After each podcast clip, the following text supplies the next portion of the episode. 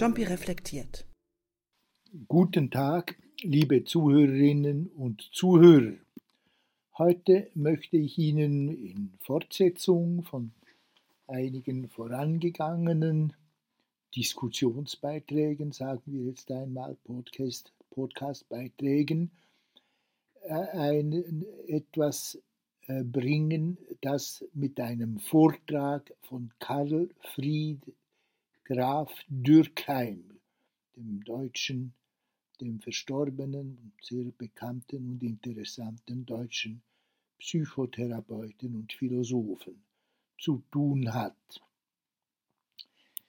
In Anführungszeichen gab mir ein Gott zu sagen, was ich fühle, Anführungszeichen geschlossen, so oder ähnlich hat Goethe einmal formuliert, und genau dies ist auch mein Grundgefühl beim Anhören eines heute zufällig unter alten Tonkassetten aufgefundenen Vortrags, den der greise und fast blinde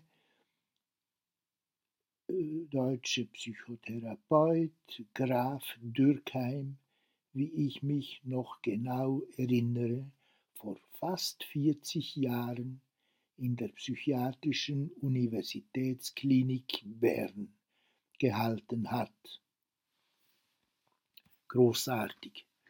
Dieser Mensch ist sicherlich in erster Linie dank seiner jahrzehntelangen Vertiefung in den japanischen Zen-Buddhismus fähig geworden, etwas auszudrücken und klar zur Sprache zu bringen, finde das einen wunderbaren Ausdruck, von den tiefen Dimensionen unseres Lebens, die auch wir alle, wie er sagt, in gewissen Momenten dunkel fühlen aber lange nicht so präzise zu fassen vermögen.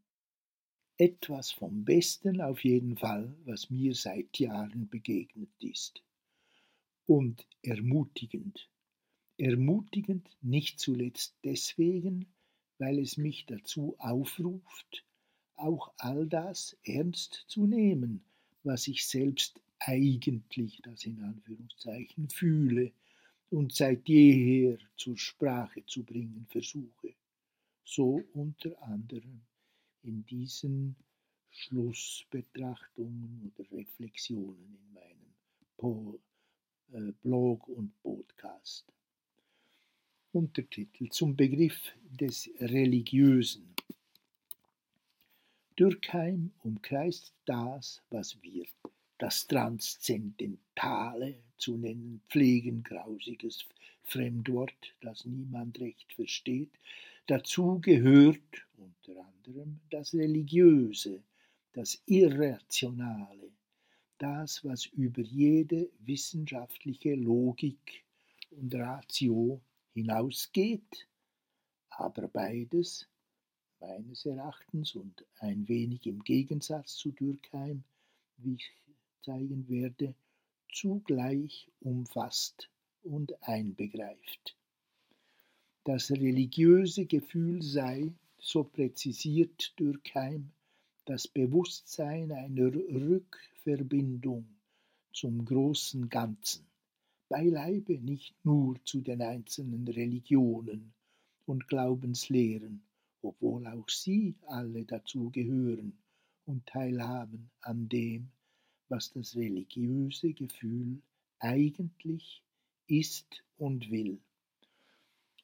Für mich ist Religion, das in Anführungszeichen vor allem das im Grund unseres Wesens, meine ich, von allem Anfang an angelegte Wissen, dass ich und mit mir alles, was ist, ein winziger Teil eines großen Ganzen bin und dass jedes dieser Teilchen eine ihm innewohnende Aufgabe und Bestimmung hat, sogar, wie Dürkheim zu Beginn seines Vortrags so wunderbar erklärte, jede Pflanze, jedes Tier, ja jeder Stein, kurz alles, was ist.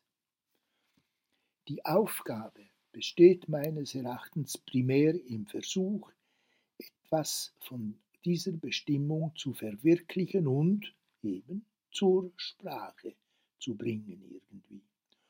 Und sei es nur die präverbale Sprache des Kindes, des Tiers, ja, die in Anführungszeichen Sprache, äh, Anführungszeichen geschlossen, des Steins, die Sprache eines jeden Stückchens Materie, all dessen, was ist, was wirkt und was wird in allem und darin von Anfang an angelegt ist. Letztlich also etwas Geistiges, meine ich, oder, so kann man auch sagen, etwas Abstraktes, ein Sachverhalt ganz außerhalb von Ort und Zeit und sogar außerhalb von jeder Materie, obwohl sich dieses Geistige zugleich und andauernd, ja erst in seiner Materialisierung enthüllt, verwirklicht und im wahrsten Wortsinn verkörpert. Ein Diskussionsbeitrag. Am Ende von Dürkheims Vortrag folgte noch eine Diskussion und als erster fragte ich ihn, wie ich anhand der Bandaufnahme mit Überraschung zur Kenntnis nehme, warum er denn von der Erbsünde des Wissenwollens und des zur Sprache bringens rede. Er antwortete mit dem Hinweis auf das zerstörische, zerstörerische jeder Art von Spaltung zwischen Objekt und Subjekt. Ich aber war und bin es noch heute anderer Meinung.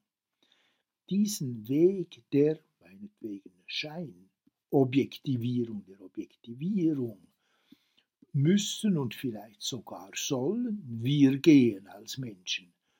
Das spaltende Fragen, was ist das und warum, gehört zu unserer nun einmal offenbar durch evolutionäre Selektion als notwendig befundenen Wesen gehört, wie etwa das Fragen des Kindes zeigt, zu unserem Denken und seinen Folgen mitsamt aller modernen Technik und Hektik, mit dem mitsamt der ungeheuren und möglicherweise tödlichen aktuellen Beschleunigung der gesamten menschlich-zivilisatorischen Entwicklung. Eigentlich aber hat Dürkheim implizite schon selbst eine Antwort auf die Frage gegeben, warum denn auch all dieses manchmal als ungut oder böse auf, aufgefasste Teil, diese Seite unseres Wesens in diesem ungeheuren und unheimlichen kollektiven Werdensprozess, in den wir alle miteinander geworfen sind, als dazugehörig zu bejahen ist. Es sei das Leiden, das mit diesem Prozess gerade heute so offensichtlich wie vielleicht kaum je sonst untrennbar verbunden ist weil alles Leiden mit Einschluss selbst oder vor allem des Leidens zum Tod, wie Dürkheim so treffend sagt, die notwendige Voraussetzung und Vorbedingung ist, um überhaupt weiterzukommen. Und ich denke noch weiter, den evolutionär irgendeinmal unausweichlichen Tod der Menschheit als Ganzes nicht in unser Denken einbeziehen zu wollen, wäre genauso verfehlt wie unseren individuellen Tod zu negieren. Untertitel Eine Denkspur, Embodiment, das heißt Denken mit dem Körper. Ein möglicher Denkweg, der sich als Fortsetzung zu den obigen Überlegungen in mir gerade heute kein Mensch weiß warum beim Rasieren und unter der Dusche aufgetan, aktualisiert hat? Es gibt, gilt vermutlich die Formel Wahrheit gleich Verkörperung gleich Materialisierung des Möglichen, das heißt der bloßen Virtualität und damit eines Geistigen. Und daraus ergibt sich unter anderem weiter, Wahrheit ist Materie, ist Körper, embodied, wie die moderne Kybernetik sagt. Und meine eigentliche Wahrheit, das in Anführungszeichen eigentliche Wahrheit, ist somit mein Körper oder vielmehr phänomenologisch ausgedrückt mein Leib, wo er gerade ist, wie er ist, was er tut, letztlich meine ganzen tatsächlichen körperlichen Lebens- und Handlungsbezüge. Eine neue und wiederum sträflich reduktionistische Art von Materialismus also?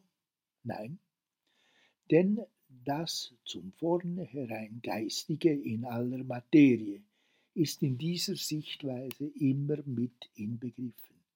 Ich kann unendlich viele Häuser, viele Frauen, viele Leben träumen, solange ich das bestimmte Haus nicht gebaut oder be und bewohnt, die bestimmte Frau nicht geliebt und das bestimmte Leben nicht gelebt habe unter Verzicht auf alle anderen Möglichkeiten, die sich ebenfalls noch angeboten hätten, ist alles andere eben bloß graue Theorie und virtuelle Möglichkeit unter tausend anderen Möglichkeiten.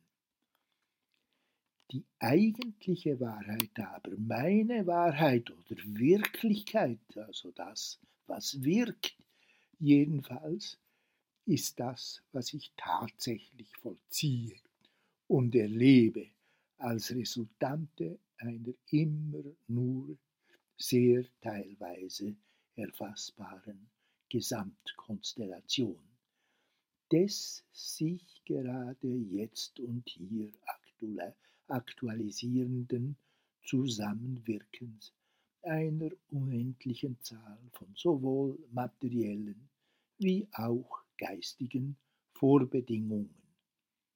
Verallgemeinerbare Denkspur, Denkspur, die Wahrheit, das in Anführungszeichen, des Universums ist, und, ist unser tatsächliches Universum, nicht aber alle möglichen virtuellen Universen, die wir uns auch noch ausdenken könnten.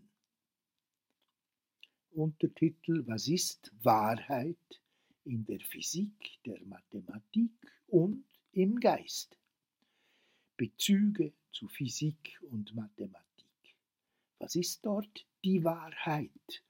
Zum Beispiel die Wahrheit in Anführungszeichen des Higgs-Teilchens, das durch den 2013 mit dem Nobelpreis gekrönten britischen Physiker Peter Higgs theoretisch schon seit mehreren Jahrzehnten vorausgesagt worden war, bevor dessen empirischer Nachweis 2012 im CERN Centre européen pour la recherche nucléaire in Genf endlich gelang. Wie kann ich alle nötigen Vorbedingungen erfassen, damit der Geist zum Beispiel ein rein mathematisch Denkbares sich tatsächlich verwirklicht? Und weiter noch, Geist ist immateriell und zeitlos und also im Prinzip immer schon da. Da. Wo, wo ist denn dieses Da? Geist ist zum Vornherein, ob ihn nun jemand denke und erkenne oder nicht. Aber dann ist doch auch der Geist eine Art von Wahrheit oder, wenn man will, gerade er ist die eigentliche Wahrheit. Offenbar wandle ich auf Platos Spuren und seiner Idee von den ewigen Ideen. Gleichzeitige Bezüge zum Göttlichen, zu den Begriffen von Gott und Religion mit oder meinetwegen auch ohne Anführungszeichen. Vielen Dank. Das wär's für heute. Vielleicht bis zu einem nächsten Mal.